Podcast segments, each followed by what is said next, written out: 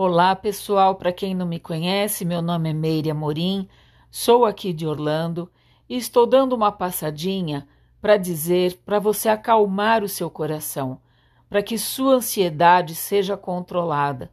Tenho pensado muito em tudo que está acontecendo e eu queria te dizer que você está aonde você se coloca.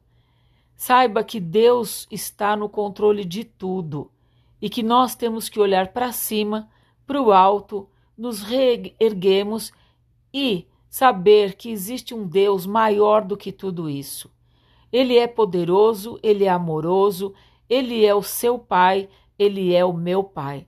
Portanto, se coloque em lugares altos, olhe para cima e tenho certeza que ele vai te levar por lugares que você nunca imaginou.